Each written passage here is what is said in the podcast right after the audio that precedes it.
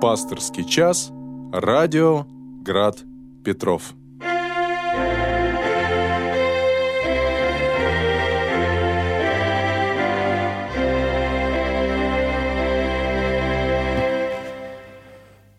Добрый вечер, возлюбленные Господи, братья и сестры. В эфире программа «Пасторский час» радиостанции «Град Петров». И сегодня с вами в прямом эфире буду я, протеерей Александр Дягилев, председатель Санкт-Петербургской епархиальной комиссии по вопросам семьи, защиты материнства и детства, штатный э, клирик храма Порт-Артурской иконы Божьей Матери э, на перекрестке э, улицы э, маршала Казакова и проспекта Героев в Санкт-Петербурге, и еще одного храма, там же недалеко, э, святых равных апостолов Константина и Елены. Это э, улица Доблести, 24, корпус 3. Также я являюсь настоятелем храма Преображения Господня и приписного к нему храма великомученика и целителя Пантелима на деревне Загубье. Это Волховский район, Тихвинская епархия. Получается, совмещаю служение в двух епархиях. Ну и также напомню, что я являюсь еще и семейным психологом. Э, для меня сейчас, э, не только для меня, а для других отцов тоже, я понимаю, которые здесь до меня выступали, э, пасторский час сейчас пройдет немножко непривычном формате, но, возможно, на какое-то время нам придется привыкнуть к этому, что у нас нет возможности позвонить в прямой эфир, как раньше, и связано это с, скажем, с некой активностью некого нашего, тут, так сказать, слушателя, который решил тут нас начать воспитывать, и вот скажите ему огромное спасибо. А, собственно говоря, по той же причине мы поговорили с главным редактором на эту тему. А, то, что вы будете присылать на сайт вопросы, да, graddefispetrov.ru graddefispetrov.ru а, Также то, что вы будете присылать э, WhatsApp. WhatsApp все тот же номер прямого эфира, но вот э, сообщения, да, принимаем. Текстовые сообщения. Плюс 7 812 328 29 32 плюс 7 812 328 29 32. И третий вариант YouTube. Э, трансляция идет. Здесь есть вариант написать, э, оставить комментарий. Я тоже постараюсь э, отслеживать, что, что вы туда пишете. Э, вот уже что-то написали. Вот. И э, тоже реагировать, соответственно. Вот. И, скажем так, то, что напоминаю, что WhatsApp, голосовые сообщения или звонки WhatsApp тоже мы принять не сможем, да. То есть теперь только получается текстовой. Так вот, у меня теперь есть право выбора. То есть буквально для меня, мне э, отец Александр Степанов буквально озвучил этот момент, что я могу э, на какие-то вопросы принципиально не отвечать для того, чтобы не создавать какие-то сложные ситуации. Все-таки мы сейчас живем в сложное время, когда любое слово может быть использовано против меня или против радиостанции. Вот. И все-таки напоминаю, что мы радиостанция церковная. И действительно, мы прежде всего обсуждаем вопросы духовной жизни, а, вопросы евангельского текста, библейского текста. А, и вот, например, некая женщина просто прислала, я начну лишь цитировать сообщение – Рогозин, Рогозин, сообщение о слабости ВСУ, это фейк, в Киеве распространяют фейки о нехватке солдат. Вот, и вот я, я читаю это, я понимаю, человек зачем-то это прислал. Я просто, я сейчас еще раз, я не буду отвечать на это, на, этот, на это сообщение, просто привожу как некий пример, да, и вот я понимаю, что это не вопрос о духовной жизни, это не вопрос пасторский час, это вопрос не к пастырю. Э, и, ну, вы когда в церковь приходите, вы же не будете там с бачкой, бачка, поговорить хочу, что такое? Да вот Рогозин сообщил о слабости ВСУ. Э, понимаете, да, то есть э, будем, прежде всего, мы, церковная радиостанция, обсуждать вопросы жизни духовной. Я думаю, это самое правильное. Потому что на самом деле я сам часто разочаровывался. Мне даже хотелось порой какие-то темы поднять э, или более глубоко обсудить. Но вот ваши звонки, там, комментарии обо мне лично, или о там, моей какой-то прошлой жизни, где я там когда бывал, где я жил, не жил, э, с кем знаком, не знаком, да, вот это все, э, или даже не вопросы, а какие-то выступления. У меня такое мнение, и так на 10-15 минут. Э, э, зачем человек? То есть ну, это же не, не вопрос, опять-таки, ко мне как священнику. В общем-то, получается, что передача из пасторского часа превращалась в непонятно что — и, может быть, как ни странно, благодаря тому, что теперь у меня больше возможностей управления, Помните, я часто озвучивал, что я не знаю, о чем вы будете меня спрашивать, и поэтому эм, я не знаю, как пойдет передача. Вот действительно, никогда не знаешь, как она пройдет, как кончится. Теперь такая возможность у меня есть. По крайней мере, на какие-то э, вопросы я отвечать не буду, какие-то буду игнорировать, какие-то, ну, какие-то, наоборот, буду отвечать.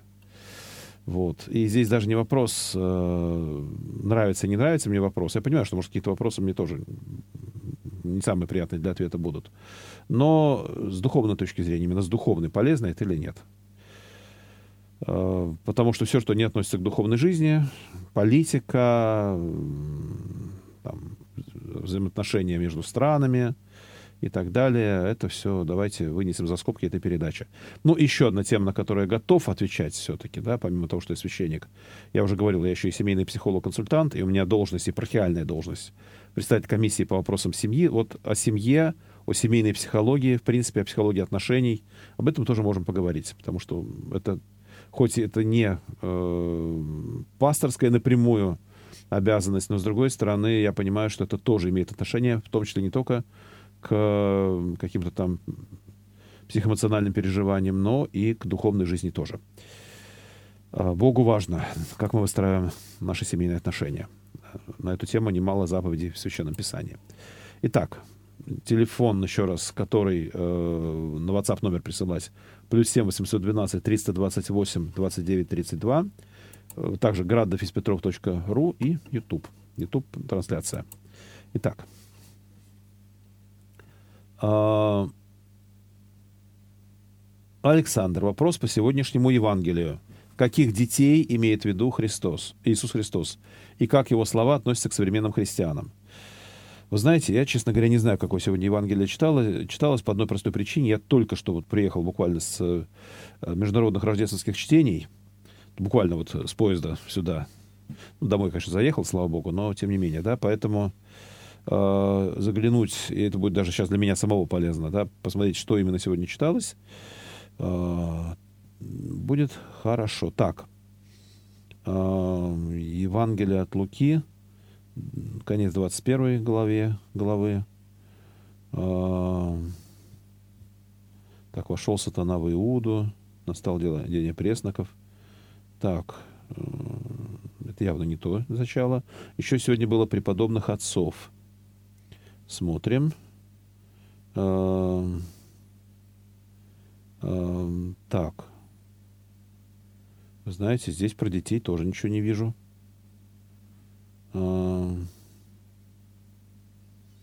Поэтому какой, вы тогда уже ссылку конкретно присылайте. Потому что каких детей имел Иисус Христос, но я вот в сегодняшних чтениях про детей ничего не вижу. Хорошо. Как вы справляетесь с таким количеством обязанностей? Как могу. А, на самом деле тяжело. И э, я понимаю, что вот на каком-то этапе стал понимать, что важно организовывать качественный отдых. Это, кстати, тоже важная тема. Важно не только трудиться, но и отдыхать. Отдыхать качественно, чтобы действительно восстанавливать силы. Я напомню, что в шестой главе Евангелия от Марка, э, если хотите, могу даже найти конкретный стих, Иисус Христос, например, отправляет своих учеников отдохнуть. Я, в принципе, эту цитату уже не раз приводил, но вот сейчас ее напомню вам. А, Евангелие от Марка, а, шестая глава, 31 стих. Он сказал им, «Пойдите вы одни в пустынное место и отдохните немного, ибо много было приходящих и отходящих, так что и есть им было некогда». И вот получается, что Иисус Христос, Он все-таки не требует от нас, чтобы мы работали, э, даже и служили Ему э, 24 на 7 на 365. А так или иначе, не случайно есть заповедь еще в Ветхом Завете о субботе. Шесть дней дела, дела, дела твои, да, но седьмой день покой Господу Богу. Проблема в том, что профессия священника так или иначе связана все равно с служением Богу. И э, получается, что даже на дела свои порой времени не, не, остается. Если брать мою работу психо, как психолога, все-таки тоже я могу сказать, что в моем восприятии это тоже форма служения Богу.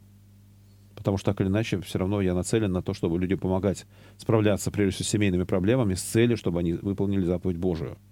Что Бог сочетал того человека, не разлучает. Вот. Ну и, собственно говоря, когда мне удалось более-менее качественно организовать отдых, например, как правило, у меня выходным является понедельник. Это день, когда я стараюсь э, действительно церковные дела максимально не брать. Что-то, может, по дому решаю, книжки почитать и так далее. Я понимаю, что, собственно говоря, появляется сила на все остальное. И поэтому тоже рекомендую подумать на тему того, что трудоголизм — это не добродетель, на самом деле.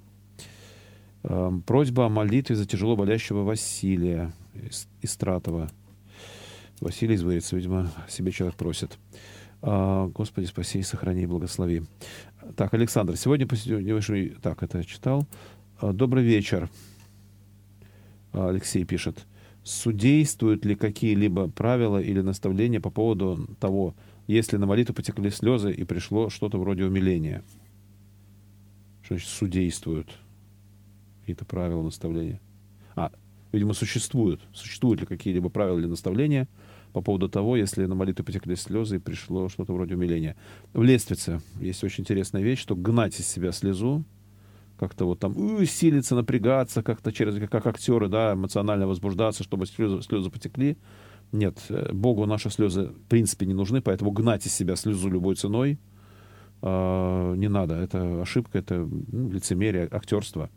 Но если слезы потекли, благодарить за это Бога, как дар Божий, дар слез – но не превозноситься, да, потому что вот э, кто-то молится и не плачет, а кто-то молится и плачет, и нам кажется, что вот он молитвенник, вот у него настоящее покаяние, не то, что у этого, у которого глаза, глаза сухие.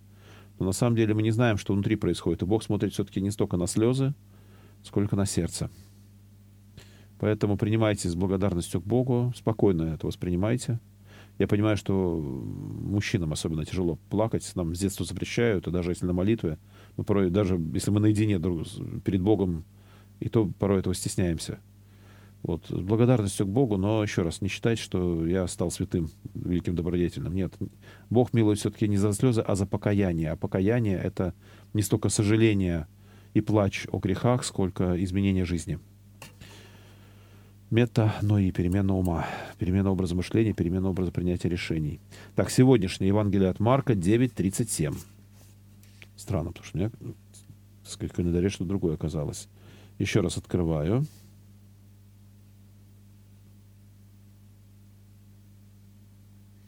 У меня что-то от Луки написано на сегодняшний день. Странно. Так, хорошо. Евангелие от Марка. 9. 37.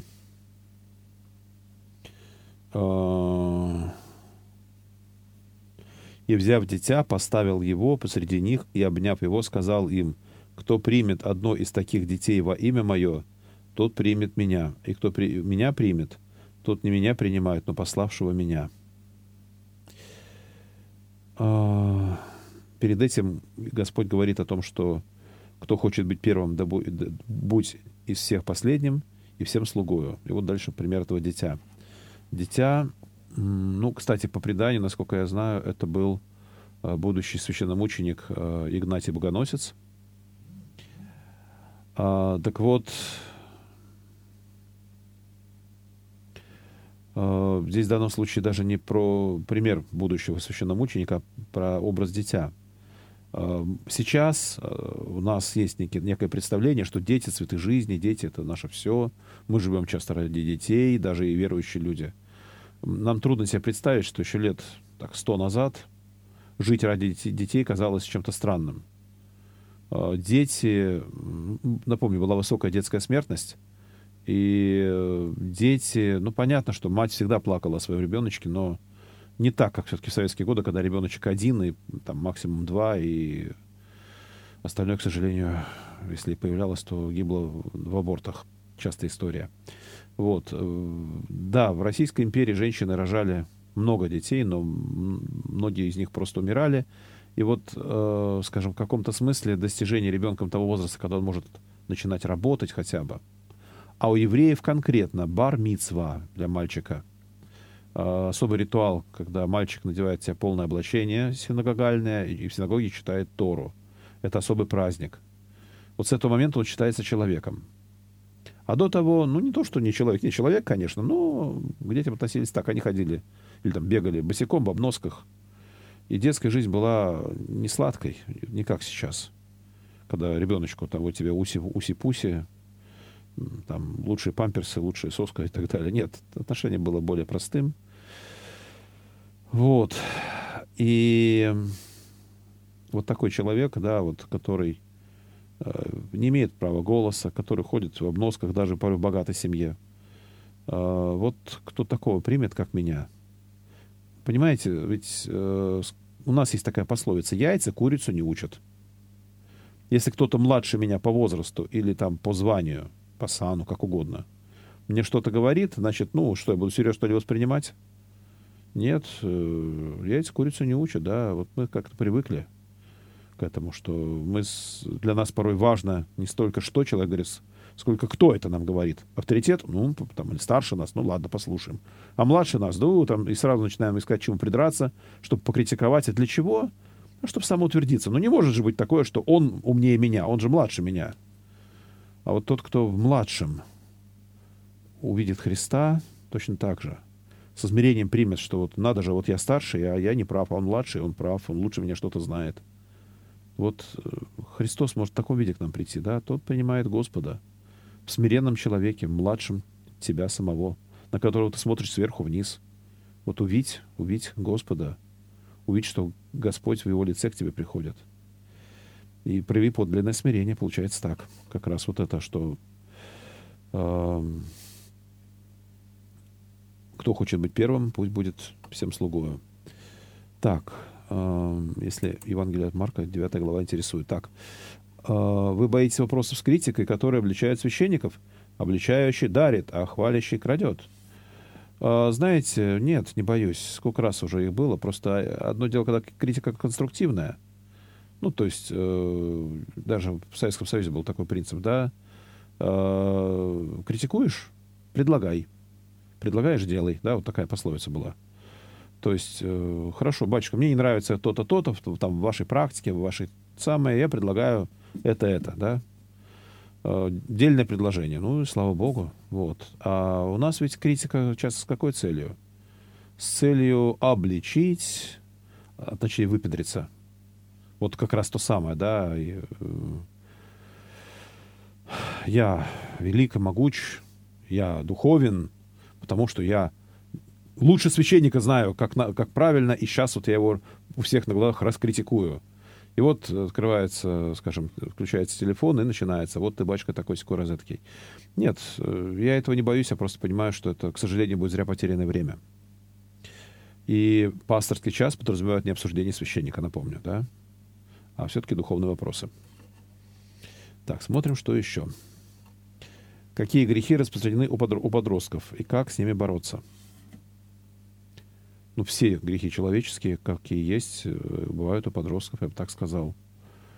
И, эм, ну, там нужно понимать еще некоторую особенность, да, пубертатный период, э, все, что связано с сексуальной темой, там часто очень остро и воспринимается, и вокруг этого часто много грехов. У более взрослых людей часто вокруг скорее денег или чего-то подобного. У людей, у людей пожилых там тема часто уважение. Вот это что-то такое вот э, мой опыт учитывают, слушаются, не слушаются, переживают на эту тему человек. У молодежи часто больше всякие такие сексуальные вещи. Ну, хотя тоже всякое бывает. Э, подростки — это люди, которые, которых еще воспринимают как детей, но они уже себя чувствуют взрослыми, пытаются стать взрослыми. Идет бунт против взрослых. Еще вот, вот эта тема есть. А как бороться? Я напомню, что с грехом бороться неверно. Греха не существует. Грех не имеет онтологического бытия. Бог его не творил. А, грех — это а, амартия, мимо цели по-гречески, да? То есть в основе любого греха что-то хорошее, но направлено не туда, куда надо. Поэтому нужно не с грехом бороться, а стяжать добродетель. А грех, если человек делает, да, нужно понять, что он пытается этим сделать. Любой человек пытается сделать хорошее, даже когда грешит. И в данном случае подростки, например, когда там, конфликтуют с взрослыми, на самом деле они пытаются стать более самостоятельными, более ответственными, способными принимать решения. И, собственно говоря, именно этому их надо учить и давать им такую возможность. Начать к ним относиться как к взрослым уже. Но тоже где-то и глаз да глаз. Потому что пока еще не совсем взрослые. Но, с другой стороны, уже давать больше возможностей, чем мы даем детям. Так, здравствуйте. Как перестать завидовать? Вижу, что завидую, делаю гадость человеку и ненавижу его. Как справиться? Почему так мучает грех? То же самое, да? Если зависть существует, значит, это что-то созданное Богом. А, значит, оно создано для чего-то, а мы просто используем не по назначению. Наша зависть часто разрушает наше отношение к человеку, мы начинаем плохо к нему относиться. А, нас самих разрушает угрызение совести, мы же понимаем, что это нехорошо. А, правильная зависть, получается, в каком-то смысле это стремление к лучшему, вот ревновать о лучшем. Если я вижу у ближнего что-то лучше, чем у меня, то это повод не э, себя грызть.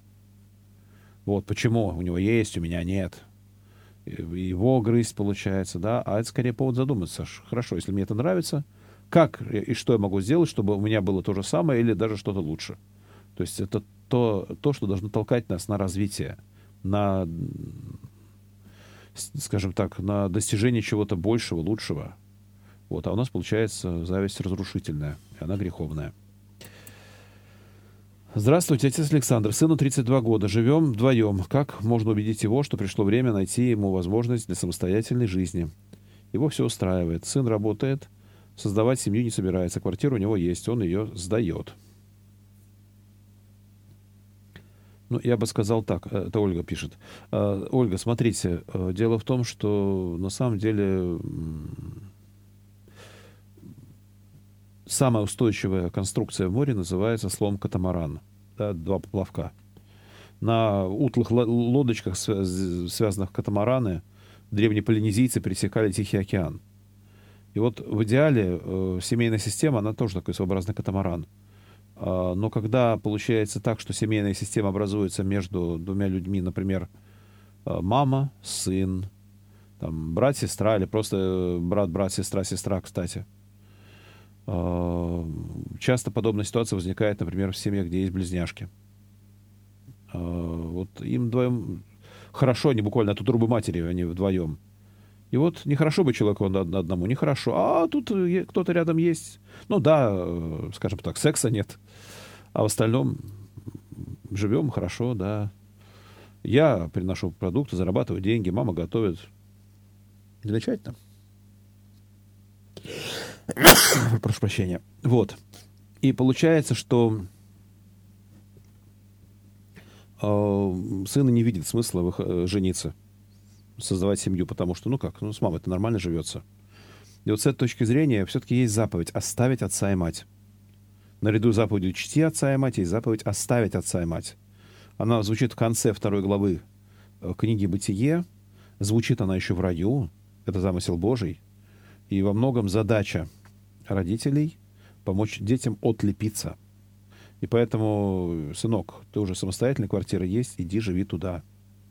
Готовь себе а хочешь, чтобы тебе кто-то готовил, ищи себе жену. Все-таки это более правильно. Так. Ну, а с другой стороны, как убедить? Возможно, еще есть смысл тоже к психологу пойти, потому что какие-то страхи, еще что-то. Почему он не хочет семью создавать? Так, Надежда, Санкт-Петербург. Скажите, пожалуйста, сегодня вода в храме после вечернего богослужения была еще крещенская? Ну, я напомню, что отдание крещения Господня вообще завтра. И завтра у нас, кстати, такая знаменательная дата, 80 лет снятия блокады. Эм, завтра будут большие мероприятия в нашем городе. Эм, и по этой причине я просто сразу заранее говорю, что имейте в виду, сейчас сложно передвигаться по городу, например. Я, кстати, сегодня специально даже очень-очень-очень заранее выехал, меня предупредили, что кольцевая стоит и так далее, да, тоже так предупреждаю. Так вот, о воде. Есть такая традиция, сталкивался с ней, что именно на отдание праздника э, крещения Господня еще раз воду освещать, э, но в каких-то храмах это делают, каких-то нет. И вот как бы крещенская вода, вот уже сколько она и будет в этом баке, вот она и крещенская. Вот, с другой стороны, я сейчас скажу фразу, которая вас может убеди- удивить, но тем не менее, я так как-то в этом году задумался, что, знаете, а может, святой воды-то и не существует? Я понимаю, сейчас фраза эта вас удивила, но тем не менее. Святой воды не существует. Что имеется в виду? Такого вещества не существует, святая вода. Химической формулы такой нет. Есть H2O, просто вода. А что значит святая вода? Ведь смотрите, у нас действительно очень часто в нашей вере мы пытаемся, ну, вот всю историю человечества, знаете, охомутать Бога, запрячь Бога, управлять Богом. Какое волшебное слово мне нужно сказать, чтобы Бог делал то, что я хочу. И вот одна из таких попыток как бы оторвать понятие святость от понятия Бога. Вот свят только Бог. И тут вода стала святой. Надо же, источником святости стало что? Вода. А с водой-то, в отличие от Бога, я могу делать все, что я хочу. И вот она там крещенская или не крещенская, она сильная или не сильная сейчас вода. Вот это обычная вода. Святость — это что? Это действие Божие. Ну, неправильно святость от Бога эм, отрывать. И, значит, святая вода для нас это не какая-то особая вода, там, не знаю, с серебряными ионами, еще что-то там как-нибудь особым образом замерзающее. Нет. Святая вода — это про действие Божие через эту воду, направленное на спасение наших душ. А Господь Бог сказал, поверь ваше, да будет вам. Так вот, э, известно же, что он из крана набирают, пьют, э, или там стоит целый год и так далее. В любом случае, в воде святой смысла нет никакого — если она не, вот это действие святости Божией, не направлено на наше спасение. Вот это нужно понимать. И таким образом нам нужно думать прежде всего не о том, чтобы у нас вот эти бутылочки именно святая была вода, не и крещенская, не, не обычная, там, именно крещенская. Не об этом нужно думать все-таки в большей степени, а о том, как бы выставить отношения с Богом, который может действовать и через воду, и помимо воды в нашей жизни. Ну, не знаю, здесь вы можете со мной не соглашаться, просто это какие-то мои мысли такие были на крещение Господне в этом году. Так. Здравствуйте, батюшка. В чем заключается смысл крестоношения? Зачем Господь каждому дает крест? Если человек пронесет свой крест, то что в итоге это даст? Что такое самодельный крест? И в чем его опасность? Почему самодельный крест не дает утешения и не приводит к спасению? Ну, я понимаю, что речь идет не о крестике нательном, конечно же, в вашем вопросе. Это Мария из Нижнего Новгорода, а о крестоношении в значении духовный крест. Дело в том, что путь в Царство Небесное для Господа нашего Иисуса Христа лежал через Голгофу. Пусть путь к воскресению, путь к славе, путь к Царству Небесному лежит через Голгофу. И получается, как Господь испил свою чашу страданий, так и мы, если мы тело Христова, в каком-то смысле мы мистически идем за Ним, Его путем – и у ранних христиан вообще был вопрос. Если человек закончил свою жизнь не мученически, как Господь, вообще он имеет хоть какой-то шанс на спасение души? Не случайно поэтому, когда прекратились гонения в IV веке, возникла монашеская традиция, монахи вот этот свой образ жизни в пустыне называли добровольным мученичеством. Но, с другой стороны, мы спасаемся Христом, который действительно уже все необходимые жертвы принес и все чаши страданий уже испил для нашего спасения. Он нам его дарит — Однако, чтобы даже подойти к этой чаше, все равно в каком-то смысле какой-то крест нужно понести. О том, что внести крест свой, Господь говорит э, в Кесарии Филипповой, э, призывая учеников следовать за ним. Причем некоторые считают, что, возможно, Господь говорил э, о дорожных жезлах, потому что древнегреческое слово «ставрос» действительно имело значение не только крест, но и палка, балка, свая. Это можно, это можно увидеть в словаре. И э, некоторые секты, например, типа свидетелей Иеговы, утверждают, ссылаясь на это, утверждают, что Христос был распят на столбе. Но это чисто их измышления.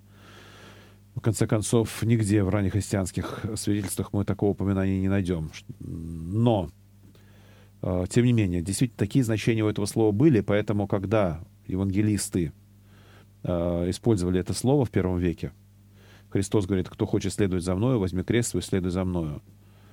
Ставрос. Да? Они-то использовали это слово греческое Ставрос, но Господь говорил не по гречески, а по-арамейски. Какое слово он использовал, мы не знаем. Но вот одно из предположений — дорожный жезл. Дорож... Палку, да, с которой раньше ходили путешественники. А Господь и его ученики очень много ходили, странствовали, путешествовали. И вот получается, что, возможно, в каком-то смысле это призыв в принципе к следованию за Господом. Даже не столько пронесение тяжести, орудия казни на себе, сколько даже в принципе, что я беру свой жезл — дорожный, который, он же и крест мой. Иду за Господом. Самодельный крест, как вы сказали. Но имеется в виду какие-то налагать на себя подвиги, которые... Ведь Господь не сам на себя крест взвалил. На него, помимо его воли, положили его, и ему пришлось нести его на Голгофу. Вот. И вот э, претерпевание скорбей, которые посылаются Господом, попускаются Господом, это крестоношение. А когда я сам на себя там что-то такое вот самочина, то, что называется, да, то это здесь даже есть некий элемент гордости. Так, надеюсь, ответил. Николай, Санкт-Петербург. Здравствуйте, батюшка. Как вы порекомендуете День молитвы о единстве христиан, который прошел минувшее воскресенье в церквах католических и лютеранских? Не следовали ли православным присоединиться к этому? Ну, если честно, я думаю, что на каком-то этапе наша церковь созреет до того, чтобы начать об этом молиться, потому что все-таки в Евангелии от Иоанна, 17 глава, ни о чем так Христос не молился уже перед, можно сказать, своим арестом, распятием. Вот буквально Тайный вечер завершается этой молитвой. Возможно, Господь ее э, уже произносил по пути к Гефсиманскому саду. Так вот, э, ни о чем так Господь не молился, как о единстве своих учеников и тех, кто потом уверует по слову их. То есть его воля, чтобы христиане были едины. То, что есть здесь и сейчас, что есть православные, есть э, католики, есть протестанты, есть всякие другие. Читаем одно и то же Евангелие, веруем в одного и того же Господа Иисуса Христа, э, но при этом, при этом мы не едины. Есть причины исторические, там истории Ересей, куча книг, там та, написано тома исписаны, да, Вселенский собор, это все понятно, но на все века 17 глава Евангелия от Иоанна будет нам показателем, что э, разделенное состояние христиан не норма. И значит, э, хотя бы, но если мы не в силах э, объединиться, я понимаю, что объединение должно быть не любой ценой, а в истине – но если мы не в состоянии вести диалог и свидетельствовать об истине, вот мы, православные, считаем себя истинной церковью, а некоторые смотрят на нас и не хотят с нами быть, потому что видят, как мы живем, как мы себя ведем. В том числе мы священники. Вот. И поскольку мы такие немощные, что не можем свои, своим житием засвидетельствовать об истине, чтобы к нам люди шли, то люди от нас уходят, ищут истину где-то на стороне. А, вот недавно одна моя очень хорошая знакомая, которую многие из вас знают, очень знаменитый человек, тут призналась, что уже несколько лет не причащается. И подумывает об уходе из православной церкви. Если это произойдет, то будет скандал. И мне, я с трудом удерживаю ее, как могу. У нее жесткий конфликт с духовником, например, у этой моей знакомой. Так вот, э, для меня это пример, а до чего глубокий человек. Прям вот. Я не буду подробности рассказывать, чтобы не догадались, кто это. Но просто вот маленький пример, да, и я понимаю, почему это происходит. К сожалению, некоторые священники и епископы привели к тому, что у нее сейчас просто аллергия на православную церковь. И, значит, сам факт существования иных конфессий в каком-то смысле это наша с вами вина – Значит, не нам ли прежде всего быть с теми, кто молится о том, чтобы единство состоялось? Потому что мы виноваты в том, что его нет. Именно мы, в первую очередь, православные. Впрочем, э, подобная молитва у нас есть. Именно когда мы прямо вот о еретиках и молимся. А, это э, молебен, который во всех храмах совершается в день торжества православия. Там прямо молитвы о еретиках. Молимся о том, что Господь их соединил с православной церковью. Вот. Но одно дело, когда мы молимся у себя, другое дело, когда мы к ним идем, когда мы не стесняемся их. Да, когда вот мы молимся, Господи, вот мы вот все Тебя любим, мы читаем Твое Евангелие, мы читаем себя своими, Твоими учениками. У некоторых даже апостольское преемство есть, не только же у православных. У тех же католиков, у тех же армян, коптов оно есть. Но мы разрознены, Господи, это не по Твоей воле, поэтому научи нас быть вместе. Но православные избегают, к сожалению, как правило, этих мероприятий. Думаю, зря. Ну, не решать. А, здравствуйте, батюшка. Это Мария. Как вы относитесь к тенденции отказа людей использовать отчество? Порой даже пожилые люди отказываются представляться по имени-отчеству. С чем это связано? И почему некоторые священники обращаются на «ты» к прихожанам, даже если с ними не знакомы? Это два вопроса очень разных. Первый вопрос про отчество. Ну, может быть, потому что следует западной моде – в западной традиции нет отчеств. И сейчас, кстати, это как стал один из признаков некого либерализма, а, потому что все-таки по имени отчеству это э, несколько официально, несколько отстраненно, а тут человек как бы приглашает вас к более близким отношениям, Там, зови меня просто там Катя. Зови меня просто Ваня. Да, как-то так. Вот. С другой стороны, вот вопрос про тему «ты». Знаете, честно вам признаюсь, когда я консультирую людей как психолог, э, когда клиент ко мне приходит, я здороваюсь, здравствуйте, проходите, садитесь, то есть на «вы». Но в процессе консультации я часто перехожу на «ты». Когда консультация закончена, я опять возвращаюсь на «вы». А почему я перехожу на «ты»? А потому что вот просто прислушайтесь, два вопроса, почти одинаковых. Что вы сейчас чувствуете? И второй вопрос. Что ты сейчас чувствуешь? Согласитесь, это не одно, не одно и то же. Хотя вроде об одном и том же. Но что вы сейчас чувствуете и что ты сейчас чувствуешь, это вот по-другому эти вопросы воздействуют на душу, скажем так. И вот э, все-таки тот, с кем на ты, вот в каком-то смысле священник как действительно как отец, образ отца, духовного отца, то вот папа, который на ты –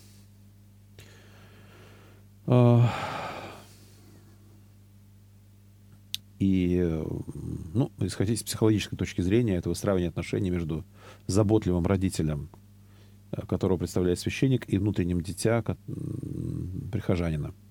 Потому что именно там вот чаще всего кроются наши болезни, в том числе и греховные. И священник пытается именно к вот этой глубокой глубины, составляющей нашей души, достучаться. А, здравствуйте, батюшка. Расскажите, пожалуйста, о грехе саможаления. Светлана Зеркутска.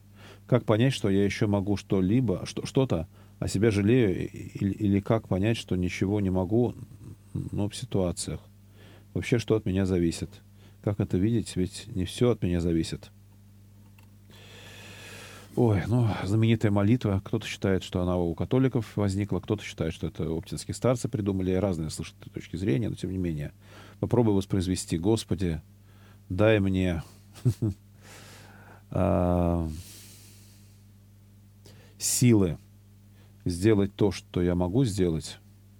Господи, дай мне со смирением принять то, что я не могу сделать, то, что не могу изменить, да. И, Господи, дай мне мудрость э, отличать одно от другого. Действительно, в этом мире э, есть какие-то факторы, которые от нас зависят, и Бог нас просит, как мы вели себя в ситуациях, когда мы могли что-то сделать. И есть какие-то факторы, есть какие-то ситуации, когда э, мы действительно, это приходит помимо нас, и нам остается лишь смирением принимать, наблюдать за происходящим, даже если касается нас, делать то, что в наших силах, барахтаться, но оно возникло не потому, что мы что-то сделали, но по другим причинам. И, эм, возможно, это то самое действие Божие, вмешательство Божие в нашу жизнь. Не всегда приятное. Или попущение Божие. Вот. И, собственно говоря, дальше преподобному Венедикту Норсийскому, по-моему, слова принадлежат. Надо молиться так, как если бы все зависело от Бога и только от Него, но и работать так, как если бы все зависело от меня и только от меня. Есть такие слова интересные. Делать то, что в моих силах, молиться, смирение принимать. А, благословите батюшка. В некоторых храмах есть, это Мария, есть иконы, которые мироточат или плачут. Других нет таких. Означает ли это, что в каком-то храме благодать больше? Почему так бывает и как к этому явлению относиться? Как чуду или мистификации? Знаете, Мария, я не знаю, потому что я допускаю, что может быть и то, и другое. Где-то это мистификация, причем я даже, к сожалению, знаю некоторые случаи, не буду имен называть, где батюшка буквально специально брызгал маслом на икону, чтобы потом сказать, что она мироточит. Просто свидетелем этого стал один алтарник, который стоял на клиросе, и батюшка его не видел в момент, когда этим занимался. Вот, такое бывает. Но я не буду утверждать, что это всегда так, и что все мироточащие иконы именно таковы. Тем более, что действительно ну, прямо на глазах у людей появляется масло, стекает и так далее. Это уже просто тем, что батюшка побрызгал на икону маслом, не объяснишь. Вот. И я бы сказал так, что очень часто это, если это действительно чудо Божие, это свидетельство о чем-то, и причем, как правило, достаточно грозное предупреждение. Далеко не всегда это признак какой-то благодати. Может, даже наоборот, признак того, что в храме происходит что-то, что не должно происходить.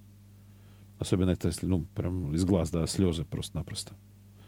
Так что тут дело такое. Но вообще я бы сказал так, что прежде всего наша задача жить по заповедям Божьим, а не искать мироточивые иконы и прочие чудеса. Алексей, Санкт-Петербург. Должен ли подавать милостыню просящим возле храма, хотя и во имя Христова, но не из-за бедности, а, например, для пьянства? Ну, Алексей, здесь я скажу так, это вопрос вашей совести, вашего выбора, ваших решений. Я для себя когда-то принял решение. Для этого решения у меня были свои причины, но вот я для себя принял решение. Деньги людям, которых я не знаю, я не даю. Еда, если есть возможность, помогу. Буду рад. Такие, когда вот есть возможность накормить явно голодного, когда человек явно еду просит. Там с одеждой помочь, если есть такая возможность, тем паче, да, хорошо, слава богу. Но вот э, кого я не знаю, деньги не даю. Но если, с другой стороны, я узнаю, что, может, даже человек и не просит лишний раз, но я знаю, что он в беду попал и нуждается, остро нуждается в финансах. И это человек, которого я знаю, знаю, что это точно не на э, алкоголь или еще на что-то, то в этом случае я стараюсь помочь и помочь все-таки по, по совести, насколько возможно. Вот. А, вот это тонкая грань. Да, потому что все-таки для меня важно, что, особенно если это член моей общины, например, вот, прихожанин, которого я знаю лично и знаю его беду, проблему и так далее – вот это для тебя, например, такое решение когда ты принял. Как вы будете к этому относиться, я не знаю. Отчасти э, подобное отношение можно найти в книге Дидахи. Если к тебе пришел странник, прими его имя Божие как, как странника Христова. Э, но если он остался у тебя без острой нужды более чем на три дня, гони его, это лжестранник. Если, уходя, странник просит у тебя денег, гони его, это лжестранник. Если, уходя, он просит у тебя хлеба, дай ему все потребное для, потребное для жизни. Он странник Божий. Вот, например, в Дедахе есть такие слова. Я, может быть, недословно процитировал, но вот смысл такой. Так, э, я прошу прощения, я вижу, что много пишете на сайт, а я посмотрю, что у нас в WhatsApp. Я тут, тут тоже. Так, ой-ой-ой, сколько понаписали. Так, Отец Александр, полностью поддерживаем. Очень хочется вернуться к духовному. Может быть, авторов провокационных вопросов блокировать, чтобы не засорять WhatsApp? С уважением, Ольга. Ну, блокировать, не блокировать. Просто у меня появляется возможность выбора. Да, вот что-то зачитывать, что-то нет. И я сразу говорю, э, я не обязан зачитывать все, что вы прислали. Вот, вот теперь, теперь так. Мне про это сказал главный редактор. Я не обязан отвечать на все ваши вопросы, у меня есть право выбора. Может быть, слава богу. Так что даже если они будут присылать, ну, я вижу, что что-то провокационное, неполезное, духовное. Ну и слава богу. Все правильно, очень важна духовная жизнь, духовное здоровье, помощь вам Божией. А дискуссионный клуб — это другая стезя Анна. Да, да, да, это вот тут о том же. Батюшка, здравствуйте. Скажите, пожалуйста, как правильно предлагать свою помощь детям взрослым? Они на меня раздражаются, им это не нравится. А вот именно так, предлагать, но не настаивать, не проталкивать, да. Хотите ли вы, чтобы я там сделал или сделала вот это вот? Нет, значит нет, смирением принимаю. Да, значит да. Или я, я могу сделать вот это, хотите или нет. А вот, вот это слово «хотите ли». Дальше их выбор. А, и не реагировать остро на слово «нет». Как? Там матери или отцу слова «нет». Вот нет, без этого всего. Да, да, нет, нет, все, без проблем. С уважением я помогаю девушке, которая ровесница моим детям. Она мне более послушна. Но если она делает не так, как я хочу, я на нее обижаюсь. Вот потому и дети так реагируют. Потому что или как я, я сказала, или обижаюсь. Это, такая обида, это тоже форма, на самом деле, давления манипуляции. А вот эта девочка, вот видите, она более послушна. А на своих детей я так не реагирую, хотя они ведут себя жестче. Потому что вы привыкли к этому. Но получается где-то подспудно Иногда через помощь идет тема навязать свою помощь и получить рычаги воздействия. То есть рулить жизнями других людей, в том числе собственных детей. Будьте осторожны. Каждый человек, в том числе и вы, ценны сами по себе и должны иметь возможность выбирать, как жить и как не жить. Мне сказали, что, возможно, я использую девушку, что она мне что-то замещает. Как мне разобраться? Дали совет, что дети и девушка должны сами доходить до всего. Мне сказали жить своей жизнью больше, от меня ничего не требуется. Что такое жить своей жизнью? Понять, что вы ценны сами по себе, что не нужно, действительно, вот, не нужно приглядываться к тому, как живут другие, и где и когда вы можете вклиниться, в том числе не спрашивая, хотят, хочет этого человека или нет. Путешествуйте, радуйтесь, молитесь, э, познавайте себя, да, то есть в конце концов вот э, что делать к психологу пойти, тоже поработать над этим. Как правильно поддерживать и помогать взрослым детям? Ну, это вопрос изначала. Столько с их согласия.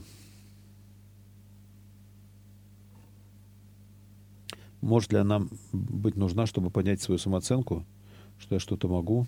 Может быть. Может быть, здесь тема самооценки, да. Так.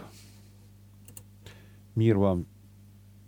Я мечтаю, чтобы на сегодня было матерной брани. Как можно донести солдатикам и всем, что это грех. И Господь помилует Россию, я верю.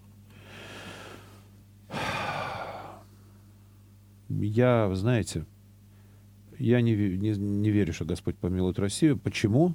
Сейчас сказала эту фразу. Потому что Россия не является, скажем так, личностью, созданной Богом. Бог милует людей. Причем не скопом. Вот все они русские, всех помилую. По этому признаку, да? А каждого отдельно взятого. Поэтому Россия будет помилована Господом, когда русские люди, даже не только русские, а, в принципе, населяющие эту территорию люди, имеющие гражданство этой страны, будут искренне каяться в грехах своих, исправляться и научиться любить. Вот тогда и придет милосердие. А то, что вот мы, там, не знаю, уговорим солдатиков не мотиваться, и только поэтому Бог помилует Россию, причем помилует в значении того, что там даст победу в войне, еще что-то такое, да, вот такая идея, да, как, то это уже близко к магии. Мы вот это, а ты, Боже, вот это. И тогда это та самая непростая тема, которую мы поднимали, попытка манипулировать Богом как вот мы тебе вот это, а ты, Господи, давай вот, вот это. Вот я, я, получается, я Богом рулю. Вот этих милый, этих не милый. Просим молитв о непраздных Александре и Марии. Господи, помоги благополучно родить. Видимо, об этом речь. Добрый вечер, батюшка. Первая молитва вечернего правила начинается с молитвы Святому Духу. И сразу за Три Святое – Значит ли это, что оно тоже обращено только к Святому Духу, Татьяна? Нет, Тресвятое — это ко всей Троице.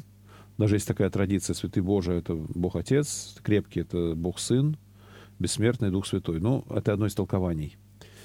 Вот. А вот Царю Небесный действительно к Святому Духу. И это очень важная молитва, потому что на самом деле мы сейчас живем в мире, где прежде всего действует Дух Святой, иной утешитель, Господь, понятно, Он рядом, Он посреди нас, но одновременно в теле Он на небесах сидит одесную Отца. А в этом мире действует Святой Дух. Поэтому приди, вселись в нас, избавь нас, очисти нас от, от всякой скверны и спаси наши души. Да? По сути, мы об этом молимся. Мы даем право Духу Святому действовать в нас и через нас, буквально обитать в нас, чтобы наши тела были храмом Духа Святого, как об этом пишет апостол Павел в конце 6 главы 1 послания к Коринфянам. Я хочу это знать, потому что часто среди дня повторяю его. Его, я понял, Три Святое. Ну, еще раз, да, традиция, что это молитва ко всей Троице.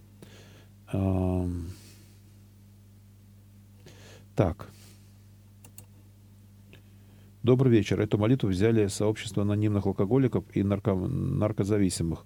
Боже, дай мне разум и душевный покой принять то, что я не в силах изменить, мужество изменить то, что я могу, и мудрость, чтобы отличить одно от другого. Раба Божия Нина. Может быть, может быть, это вот от анонимных алкоголиков пошло, хотя я разные версии слышал. Кто-то называл это еще типа одной молитвой этих старцев, кто-то говорил, что это у католиков возникло, не знаю. Может, и анонимные алкоголики откуда-то ее взяли. Но я соглашусь, что в этой молитве есть некая доля правды, у меня нет протеста против ее содержимого. Потому что в этом мире есть что-то, что от нас зависит. И здесь нам действительно требуется сила и помощь Божия – и разумение, как правильно это изменить. С другой стороны, есть что-то, что мы не в силах изменить, здесь с смирением принять. А, но благоразумно действовать в этих условиях. И третье — это действительно мудрость отличать одно от другого. Это это руки опускаем, и все. А на самом деле, мы что-то можем изменить. Здравствуйте, дорогой отец Александр. Как вы посоветуете проводить, проявлять любовь к престарелым родителям? Ну, прежде всего, не злословить, даже если что-то, что не делают, вызывает чувство раздражения или, например, брезгливости такое тоже может быть. Э, стараться не обижать, помнить, что как я сейчас отношусь, так ко мне потом будут относиться в моей старости, в моей немощи и так далее. Вот.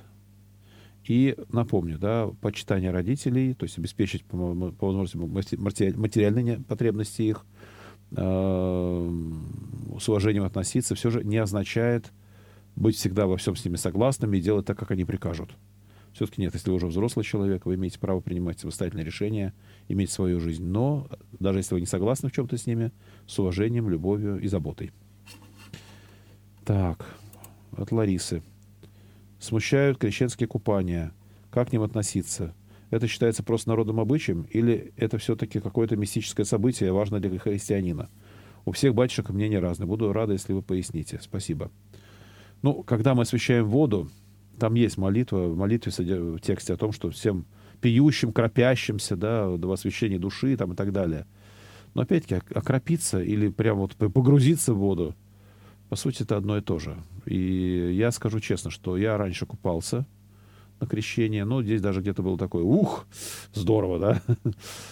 А, вот. Но с какого-то момента я перестал купаться, даже конкретно скажу, когда раба Божия Анна в Ориде же утонула. Помните эту историю? Прыгнула в прорубь и утонула прямо на глазах у детей под видеокамеру. Ее, конечно, двигала вера, но ведь церковь все-таки нас в купель не гонит.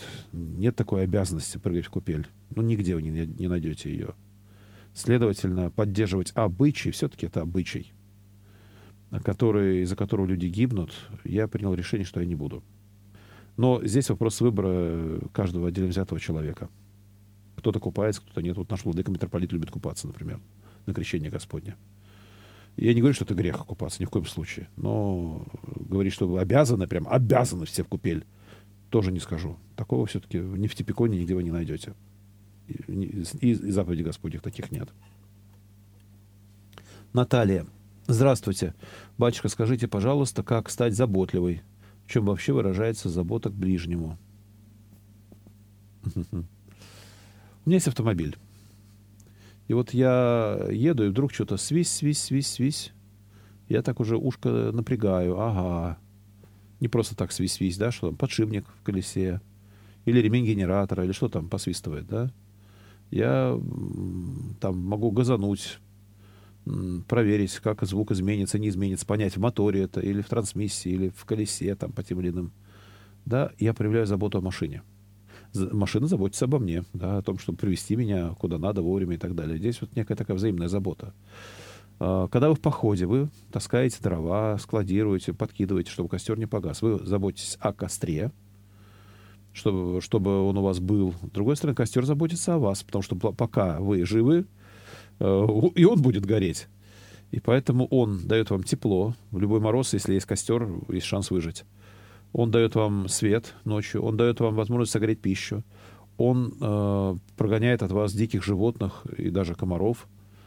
И вот он заботится о вас, а вы заботитесь о нем, да, вот. И за, вот в каком-то смысле пример с автомобилем, пример с костром, это то, как нужно заботиться о людях. Люди тоже посылают какие-то сигналы о своих нуждах, а с другой стороны заботятся о нас с вами, как могут, да. И вот взаимная забота друг о друге — это одно из проявлений любви. Для этого нужно иметь диалог. Действительно слышать друг друга. А то, получается, давать человеку то, в чем он не нуждается здесь сейчас, без его просьбы, без его согласия, это, это не забота. А, это как решить, вот, что костер нуждается в кусках льда. Вместо дров куски льда в костер кидать. Ну, понимаете, какой будет эффект. Э, скорее противоположный, да? Владимир. Добрый день, батюшка, благословите. Может ли христианин состоять в какой-либо политической партии? Э, я считаю, что да, при одном маленьком условии, что политическая программа этой партии не касается религиозных вопросов э, в контексте противоположном христианскому учению. И вот с этой точки зрения, например, мне до сих пор тяжело принять православных коммунистов возможно, официальная позиция, официальное учение или там официальная, не знаю, ну, политическая позиция коммунистической партии сейчас уже несколько изменилась. Но просто учитывая то, что в течение почти всего 20 века а, атеизм вменялся в обязанность коммунизму, коммунисту, а, и коммунистическая партия, получается, касалась религиозных вопросов. Прям проталкивала этот атеизм, закрывала храмы, организовывала гонения на священников. Вот я, мне, например, тяжело принять, что в такой партии может состоять христианин. Если же, еще раз, какая-то партия не касается вопросов религиозных или касается в, та, таким образом, что это не противоречит христианскому учению, то, да, пожалуйста, без проблем выбирайте любую партию. Состо... Имеете право не состоять. Так, Guten Abend, Heilige. Дальше здесь слова не видно у меня, к сожалению. Bitte für uns. Вот я не вижу слова, начинающего на букву «Н». Тут просто на, в Ютубе получается так, что оно закрыто. Сердечком причем. А, ладно. Немножко немецкий знаю, но, к сожалению, из-за того, что это слово не видно, непонятно о чем. Как относиться к православному человеку, если он причащается в православном храме и в костеле, и при этом он считает, что это приемлемо, не хочет слушать, что мы не можем у них причащаться? А, я бы сказал, что подобные поступки не сближают христиан. Скорее наоборот. Э, получается, что пока я часть своей церкви, если я, например, молюсь о единстве когда-нибудь, что, может быть, нам примириться с теми же католиками, ведь первую тысячу лет нашей истории мы были с ними одной церковью. У нас в нашем церковном календаре куча канонизированных святых римских пап. И понятно, что раскол еще раз не норма. Я могу об этом переживать и как-то пытаться что содействовать тому, чтобы как-то диалог выстраивался. И, может быть, в перспективе когда-то, э, может быть, примирение произошло, чтобы они покаялись в своих ошибках. А может быть, и мы в своих каких-то, да. Вот. И чтобы опять мы были едины по заповеди Христовой. Но только пока я часть своей церкви, действую в рамках канонического права своей церкви, у меня есть возможность действовать и говорить от имени своей церкви. А так, это туда-сюда, это получается, я и не католик, и не православный, а где-то между. Так э, ты, ты член какой церкви называется? То есть, еще раз, с моей точки зрения, примирению это не способствует на самом деле. Скорее, может даже быть поводом для разъединения. А, Святая Нина для нас всех что-то вроде этого. А, он написал «Добрый вечер», перевожу. Ну, Гутенабен «Добрый вечер». Дальше Хейлиге... А, Хейлиге Нино. Теперь, теперь видно. Нина. Бит, э, бит, э, добрый вечер, святая Нина, моли Бога о нас. Все, теперь я, я, я увидел. Сейчас просто надпись немножко сдвинулась, и стало видно. Так, у меня одна минута осталась. Одна минута, все, понял. Так, возвращаюсь к сайту. Здравствуйте, батюшка. Скажите, пожалуйста, как стать заботливой? Так это я отвечал. Добрый вечер, батюшка, благословите. А, может ли, это отвечал, так, а, как понимать слова Господь, не веди нас в искушение, но избавь нас от лукавого. Господь никого не искушает, как про это Богослов пишет. Здесь скорее не попускай искушений выше наших сил, но избавь нас от персонифицированного зла. Примерно так. Ну, в принципе, от зла, которое, в том числе, может быть, в нашей душе. Что значит «пустите детей, не препятствуйте им»? Там детей приходили благословить. И благословить Господь может всех. Но это, кстати, не значит, что их обязательно нужно крестить. Вот тоже такая тонкая грань. Э, Все-таки крещение это должно быть в идеале акт веры. Э, к вопросу о подаянии. Сказано просящему тебе дай, если не даешь, что против заповеди Божией. Как понимать слова Христа? Так, у меня времени нет отвечать. Скажу лишь только то, что это не заповедь, скорее рекомендация. Более подобного рассказал, но, к сожалению, все. Вот мне говорят, что время закончилось. А если ради отдыха нужно жертвовать чем-то нужным? Э, тем не менее, вы, ваши силы не безграничны. Спасибо вам. Пусть Господь вас благословит. Э, рад возможности выйти на связь. Сразу скажу, что теперь в следующий раз не скоро появлюсь. Э, тем не менее, пусть Господь благословит всех нас, петербуржцев, в этот день, когда вспоминаем снятие блокады. Всех наступающим праздником Святой Нины. Мою маму с именинами. И Божьей помощи. С вами был протеерей Александр Дягилев. Храни Господь. До свидания.